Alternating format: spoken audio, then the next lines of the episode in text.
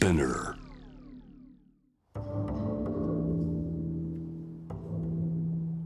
藤原信也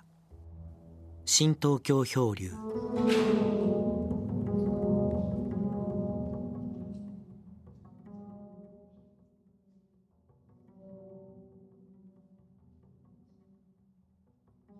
先日あの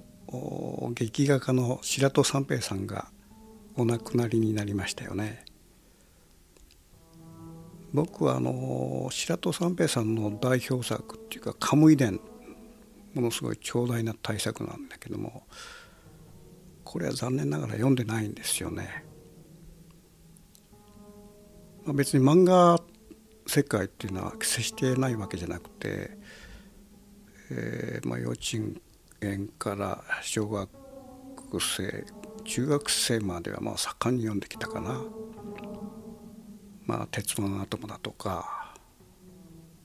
それからおそらく皆さんこの漫画って知らないと思うんだけど僕は小学校の頃にねあの何でもポケットっていうのがあったんですよ。何でもポケットっていうのがね。これなんか子供がねなんか前掛けみたいなこう大きな、えー、上着を着てるんだけどもそこにその半月型の大きなポケットがあってですねでそれからもうひょいっと何でも出すわけよ。だからこの戦後のね要するに物資のない食料のない時期にそういうこう皆さんがこうなんていうかないろんなものに飢えてる時代の漫画なんだけどもこれが子供のねポケットから何でもこう出すという。それが大したストーリーじゃないんだけどそれがねなんか妙にこう引きつけられて。まあそういう時代にねそういう漫画があったんだけども。おそらくこれはねあのドラえもんね。おそらくこのドラえもんっていうのはこの何でもポケットのまあ真似っていうのかな。その作者はその何でもポケットを読んでる世代だからおそらくそのソースにその何でもポケットがあったんじゃないかと思うんだよね。まあそういうその戦後の漫画から「えー、鉄腕アトム」だとかねそういうものを読んできてもう中学生あたりでもう漫画って読まなくなっちゃってということであの白戸三平さんの代表作の「カムイ伝」っていうのは、まあ、調べてみると1964年から数年間こう描かれたらしくて。ということはまあ僕が二十歳になってしまってるから、まあ、も漫画を読むというその僕の生活がなかったことにもよって、えー、おそらく素晴らしいねあの漫画っていうものを読む機会がなかったと思うんですね。白戸さんとはね妙な縁があって、えー、僕はあの1980年代半ばに内房のねちょっと山の中に小屋を持ったんですね。で内房っていうのはあの、えー、木更津から館山まで国道127号線というのがこう一本通ってるんですね。で僕はその中間あたりのこの山の中に今日構えて東京都行ったり来たりしてたんだけどもでオートバイでねあのその127号線をあちこち走るということをやってたの。である日その、まあ、これ買い物なんだけどもオートバイで、えー、127号線をずっと南下してたらなんかっていうか、まあ、僕の家からねオートバイでおそらくまあ3分4分5分もかからないそういうまあ買い物の時に家を出て走ってたらなんかギャーギャーギャーってこうものすごい甲高いね鳥の声が聞こえたんですよ。まああの辺りは鳥の声とカラスだとかね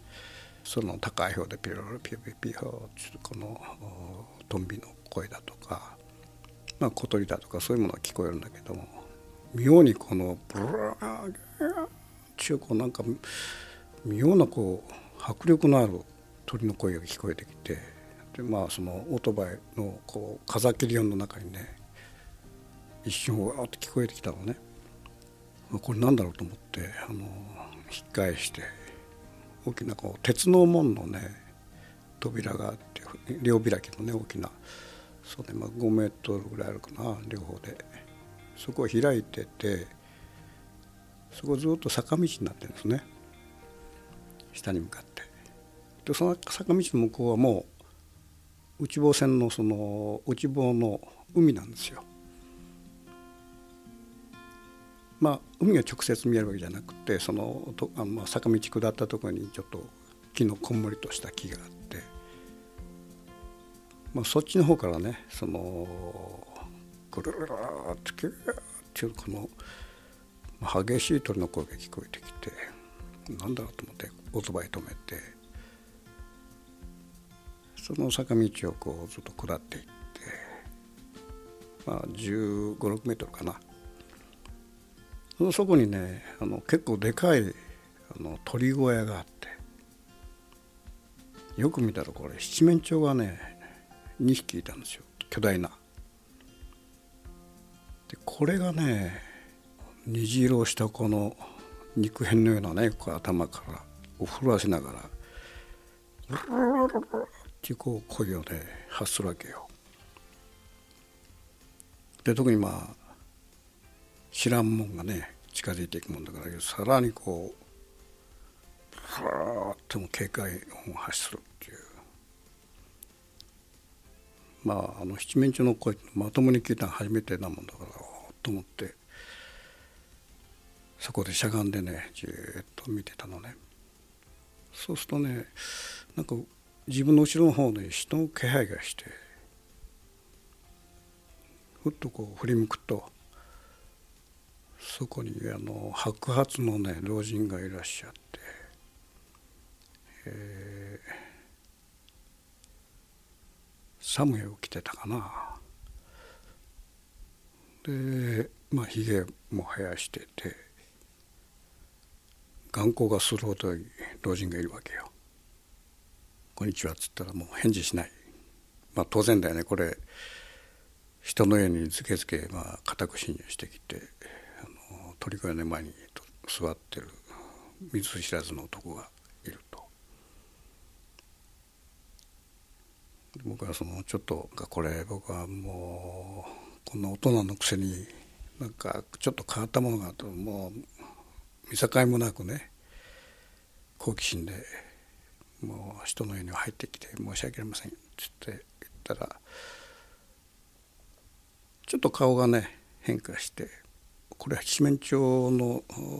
ですよね」っつったら「うん、これはまあ3匹いたんだけどこの1匹はもう食っちゃったからね、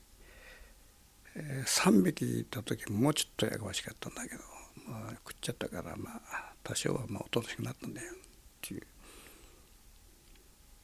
まあ七面鳥食っちゃったみたいなね。その口ぶりが妙にね面白くて。でねそれがね白戸三平さんなんですね。僕はまああのカムイ伝も読んでないし、えー、白戸三平さんというどういうその姿で、えー、顔もあんまり知らない。それでまあその時まあ立ち去って後からまああのその近辺のねところになんか店があってそこであのあの七面鳥のいる家にまあちょっとこわもての老人がいるって言ったらあれは白戸三平さんですよみたいなこと。ああそうなんですか。え。私が僕はもうあの漫画読んでないけども白戸三平さんってまあお名前は知ってたし。ということはねあの僕のその家からオートバイで3分ぐらいなんだよね。ということはまあ僕もう20年ぐらい前だから10年以上ね住んでてその前いつも撮ってるんだけどその白戸さんがそこにお住まいっていうのも知らなくてですね。で初めてそういうその、えー、七面鳥を介在として白戸三平さんとこう、まあ、お知り合いっていうかな、まあ、それ以降まあこの前はあの突然あの固く侵入して申し訳ありませんでしたっていうことでえー、っと春だったかなあのたけのこをね僕のその家の手伝いしてくれてる人間がよく海に行ったり山に行ったりしていろんなもの取ってくるもんだからそのたけのこがいくつか持ってきたもんだからそのお裾分けっていうことで、えー、この、まあ、お礼と誤りを兼ねて平田さんに持ってたのね。だからまあぶっきらぼうなんだけどすごくこう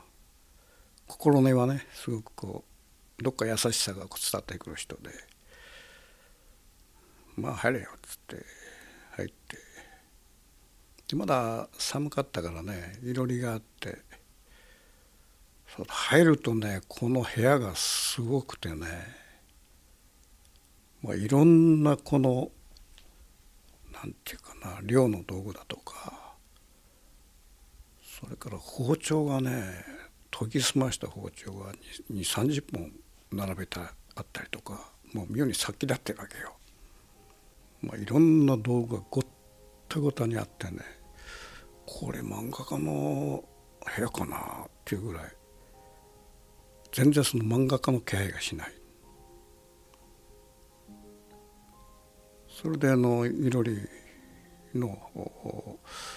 ちょっと囲んで2人でまあちょっといろいろ話をしてで初めて僕はそこで自分はまあこう写真とかまあ何かやってる藤原注文ですよっていうことを言ったらまあ彼は僕のことを知っておられてね。ああそうなんだ。藤原さんなんだ。そこでまあちょっとこう打ち解けてですね。まあ彼もこう一目置いてくれて。その時あの冷蔵庫からねタヌキ出してきたの。まあタヌキのまあその姿のままじゃないけどもタヌキをまあ処理した肉片ね。これを出してきてたぬき汁を食べた。でまああの辺りでたぬきがまあいることはいるらしいんだけどもあまりたぬきをね食べてたぬき汁をするっていう人はおそらくあの辺りほとんどいないんじゃないかな。まあ昔だったら別なんだけど。でこの味噌仕立てのたぬき汁を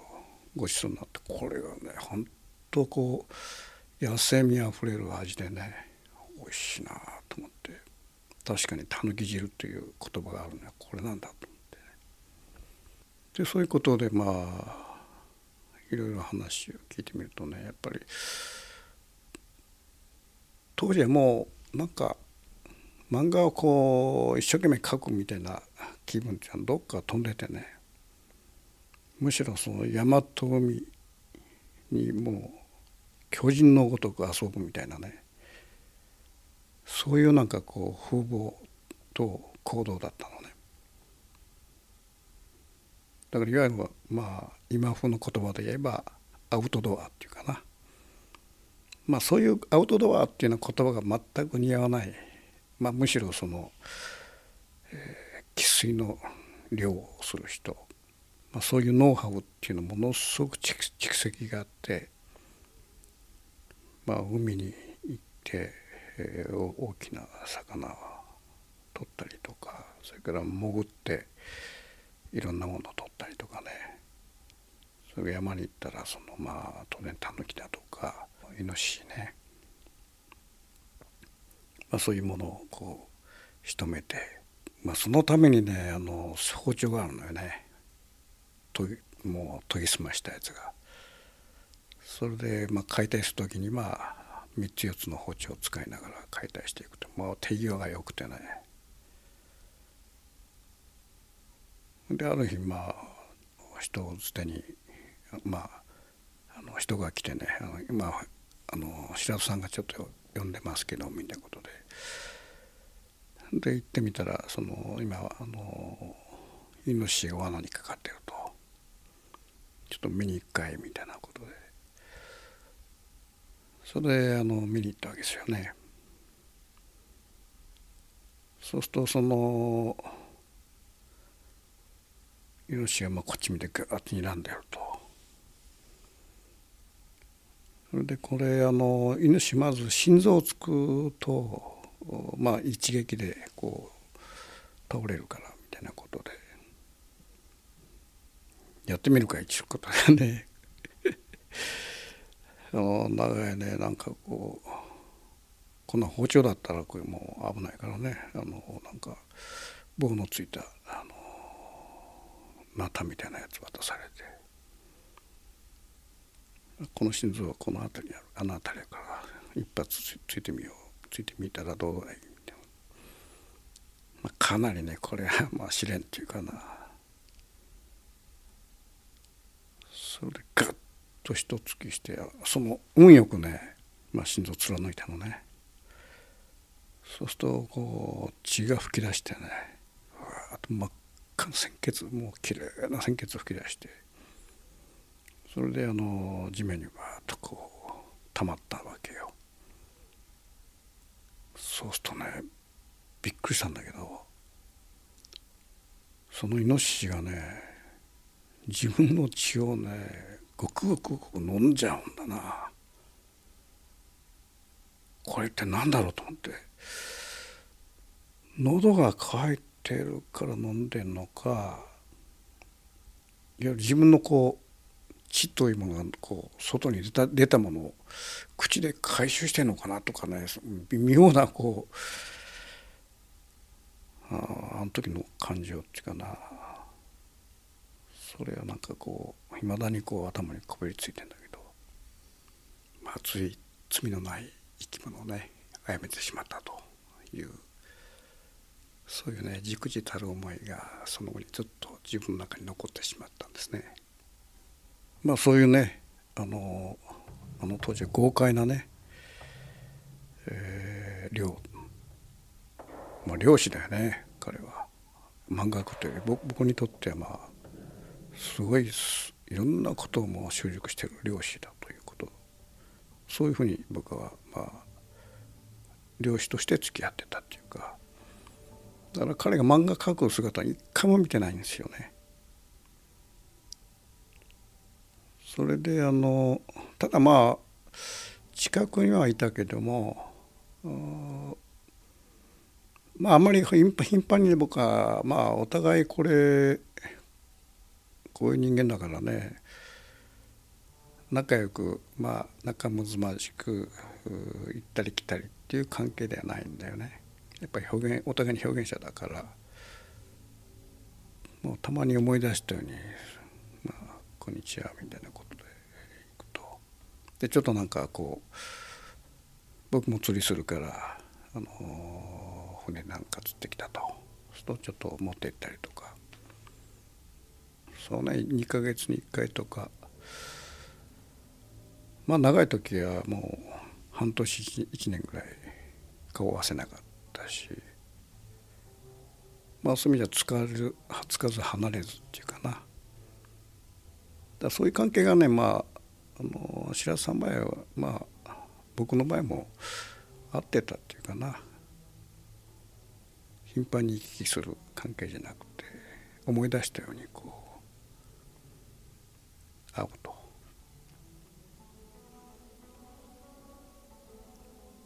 ただこのやっぱりあの白さん僕の一回り上12歳上で今あお亡くなりになったのが、えー、もう先日87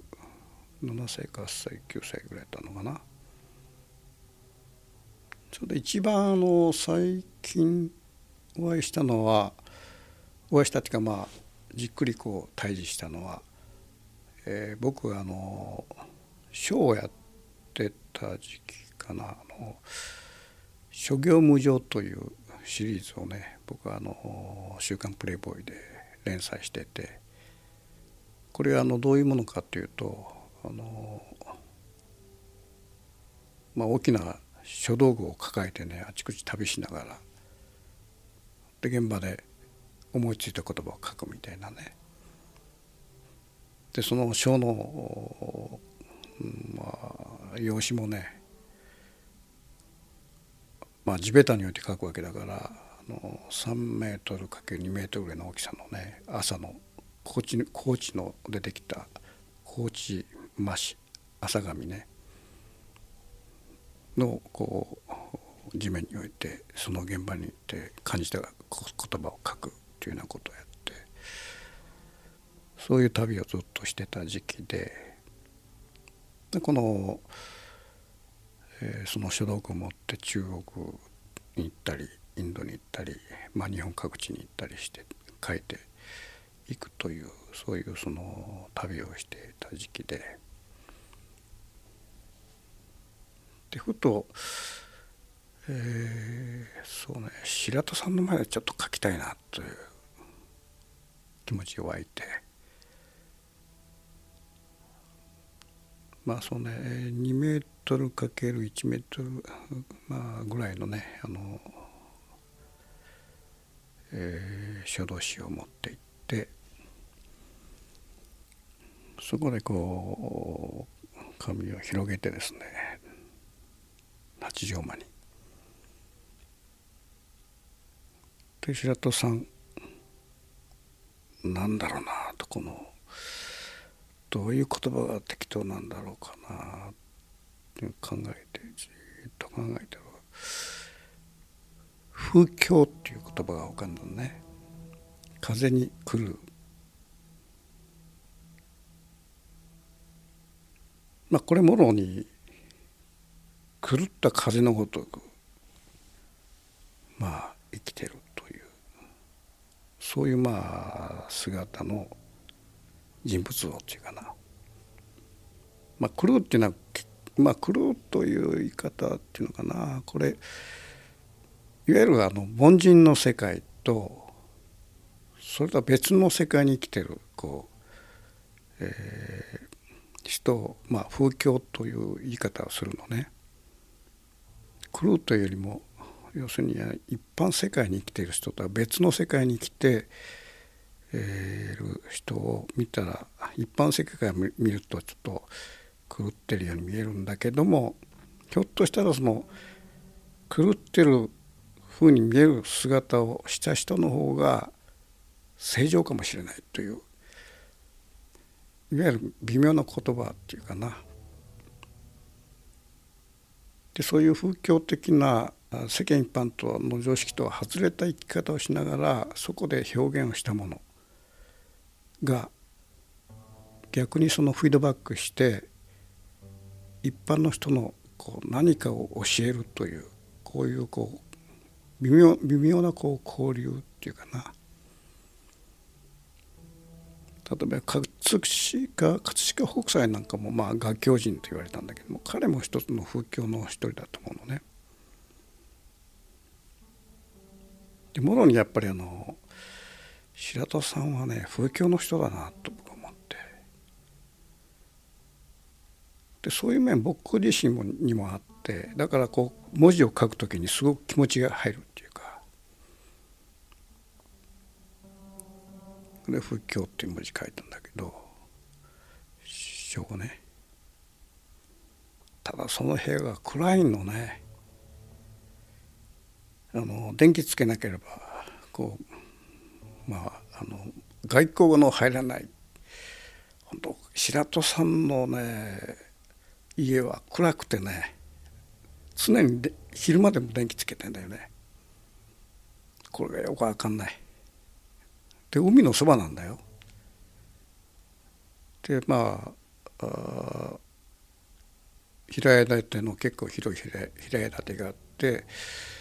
その前そうね歩いてまあわずか、まあ、数十秒だろうな。こう降りていけば海のこう磯があるんだけども。と磯とその家の間に、まあ、林があるわけよね。まあ、大した林じゃないんだけども。おそらく僕だとねこれ林切り倒して海が見えるようにして窓開けっぱなしてガラスの窓からこう海を眺めるというその解放されたね喜びっていうか、海のそばに行って海が見えない、えー、家に住んでるって変な人でねで常に雨戸も閉め切ってんだよねなんかこうやっぱそういうこう自分の中にさーっとこう沈潜していくというものの中でなんか生んでいく人だと思うんだな。まあ、そういう形で大きなあの筆で「宗教」って書いて。で八王間にまあ翔さん来て。じっとその「風教」っていう文字を見ててね。何にも言わない。ちょっとうなずいて。それであのその「風教」っていう書をですね。乾いたらその部屋の壁にこう垂らして、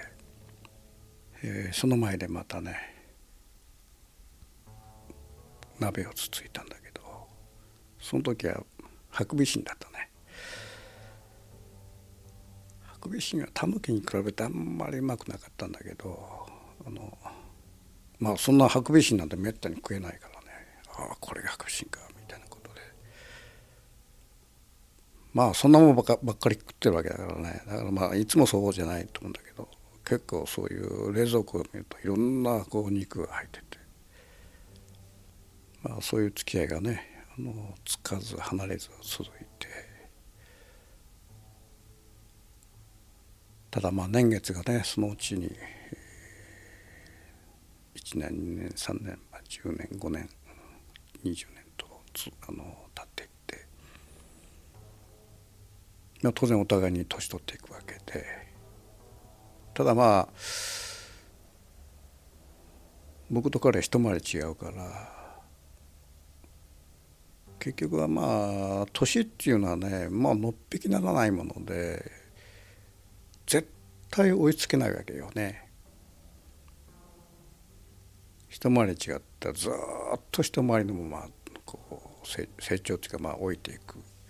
子供だったらまあ仮に実際違ったら実際のままずっと青年になっていくみたいなまあそういう宿命でしょ年っていうのは。そういう形でやっぱりどんどんどんどん彼の方があ当然ねあの一回り先だから老いていくわけよね。でその姿やっぱり年々見えるのね老いが。そうするとこのやっぱり目がねあの最初に出会った時のこの七面鳥の前後ろにいた彼のこの眼光でギュッとこう睨むようなねあの鋭い眼光っていうのは徐々に徐々に影をこう潜めていってなんかこう高校時的なね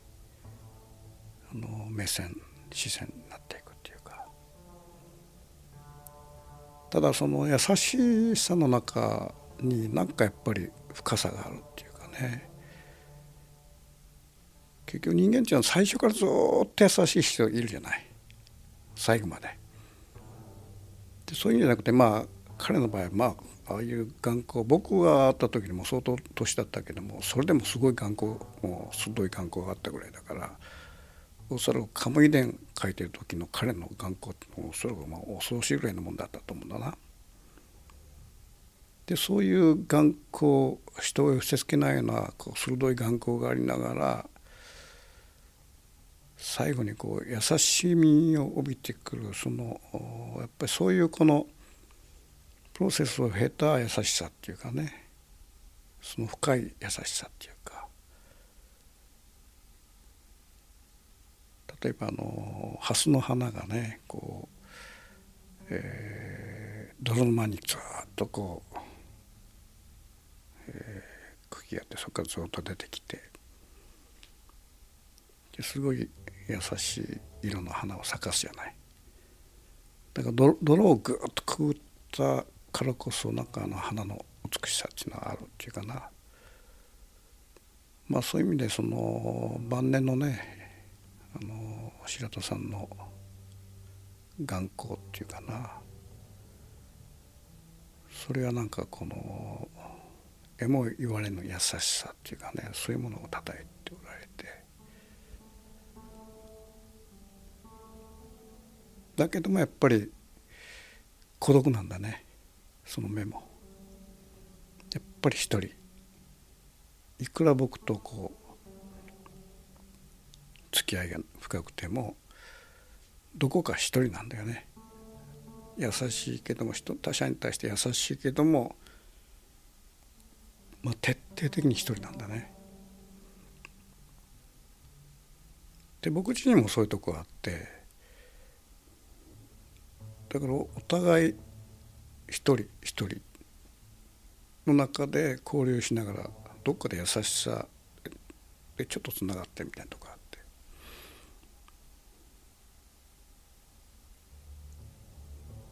まあそういうね晩年になっていくとねやっぱ量も変わってくるんだね。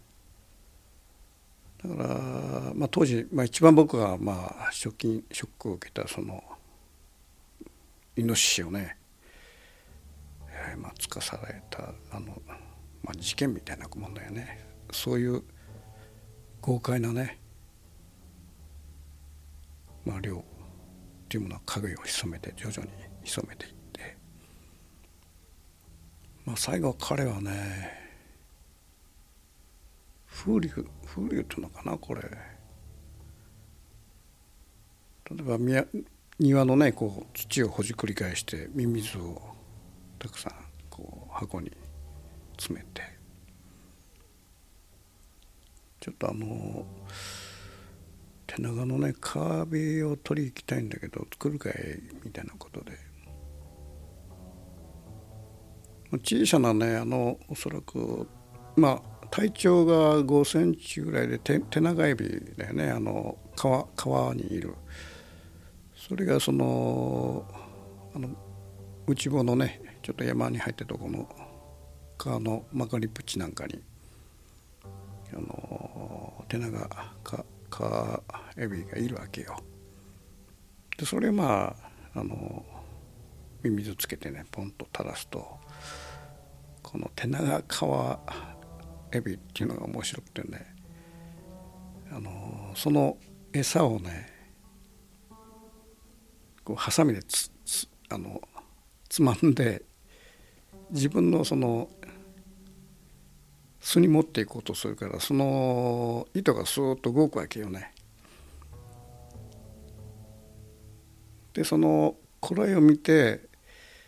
えー、ハサミでかなりこう強く持ってるなというこれを見てスッと上げるともうあのエビがその餌を掴んだまま上がってきてそれをこう、えー、捕まえて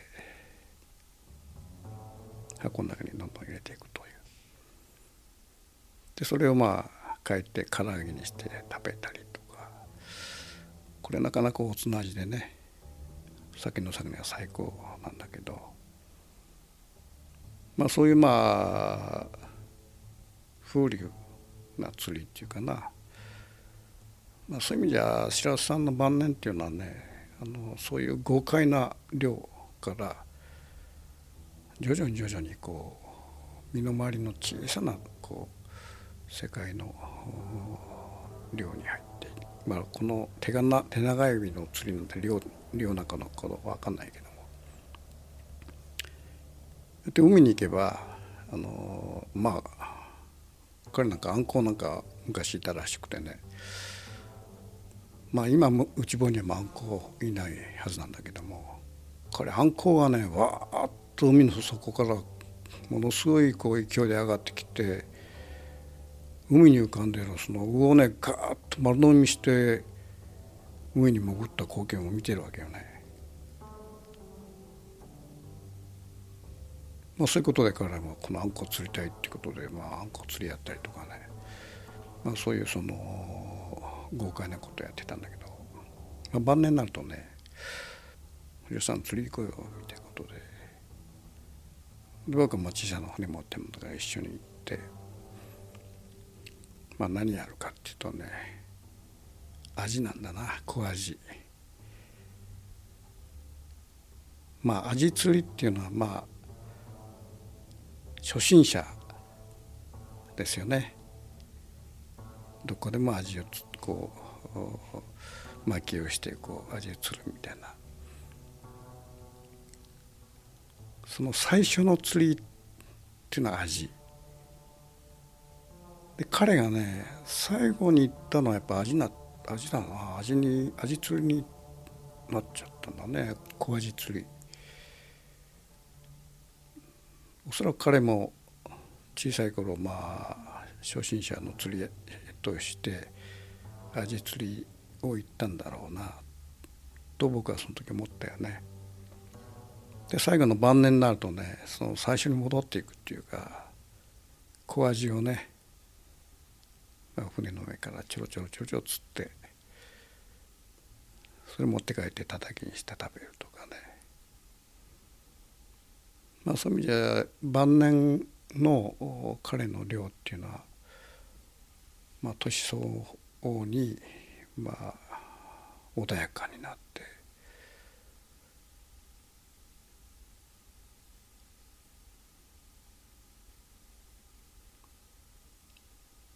まあそれで結局僕にとってあの白戸さんっていうのは漫画家っていうよりもそういうあの漁師だったからその漁師の気象転結を見てるっていうかな、まあ、最後に最後の最後に、まあ、そういうその川エビだとかね小さな。それからその小アジね。誰もがやるような小アジを釣ってそれで一杯飲んでみたいな形で、まあ、小アジ釣りしたのがそうね3年ぐらい前かな。僕の船で行って彼はヘビースモーカーでね小アジ釣りながらねもうぷっかぷっかもうひっきりなしにそのタバコ食い出してもんだからまあよく覚えてるのはタバコの真っ黒い灰がねあの白い、えー、船のね床にわーっと真っ黒になってあとわーって流すみたいな。あんだけもう真っ黒なんだから相当ねまあ釣りやったりにもう2箱ぐらいこう吸ってたかな、まあ、体にはいいだろうなと思いながら見てたんだけど。でも彼はもうなんていうかなこうそういう人なんだよね。やっぱり海の際にながら窓を閉め切って電気をつけたような部屋に住んでてタバコをと食い出すっていうようなどこかそういうなんかこう暗さもあったんだなでその暗さっていうのは一体何だろうなと思ったけどそれは詮索しなかったね。で最後まあ一緒に味を釣り味釣り小味釣りした。のが最後でした。よね。ということでまあめまああんまり僕らはねこうしょっちゅう会う関係じゃなくてそのここ2年くらい小味釣りして2年くらい会ってなかったよな。ただまあこう127号線をオートバイで走って今でも走ってんだけどもその時はあ門が開いてるかなとかね門が閉まってるのは今日は来てないな。彼はあの東京の方にいらっしゃってそっちに時々来るっていうような生活だったから。いや門が開いてたらあ今日今日来られてんなということで。まあ来られたら出てるからすっとまあまた挨拶そんなことはしなくまあ来てんなという程度で。でここねやっぱ1年ぐらいずっと閉まってたんだよ門がね。これなんかちょっとどうしてんのかなと思ったらあの「週刊プレイボーイ」のねあの僕の担当者昔のね「風景」っていう書いた時の担当者がが電話あってあの白田さんがお亡くなりになりましたと。いやそれ聞いてねもう一度会っとけばよかったなとあの小ア釣り以降会ってないからね。だから127号線をこう走って門が閉まってるとまた来てないなというそういう思いから逆にまあ門が閉まってるのを見てああお亡くなりになったんだなというそういう気持ちに変わっていく、まあ、向こう行くと大体買い物なんかで2日に1度ぐらいその前通るからねだからお亡くなりになってからの閉ざしたもんを見るとなんか別の考えがあったよね。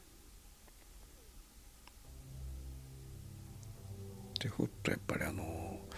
その門の前を通るとね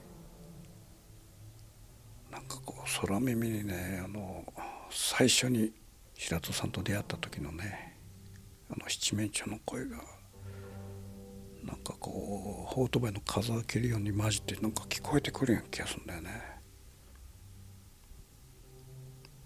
でその七面鳥の声がねなんか白戸さんみたいなそういう変にこう重ね合う合うっていうかおそらく付き合って25年くらいのかなまあ変な付き合いだったなと。ただそこでなんか墓参りするとかねそそういう感じじゃないんだよね。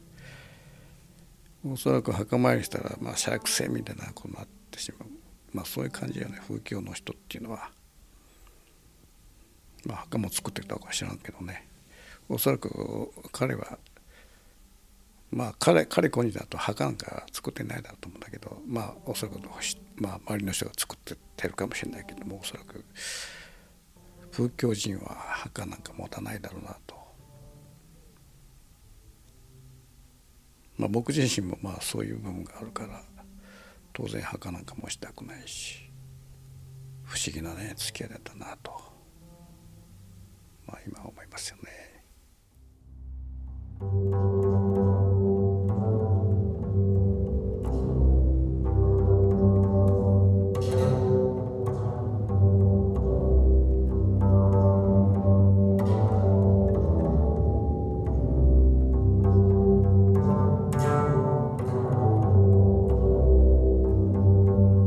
藤原信也。新東京漂流。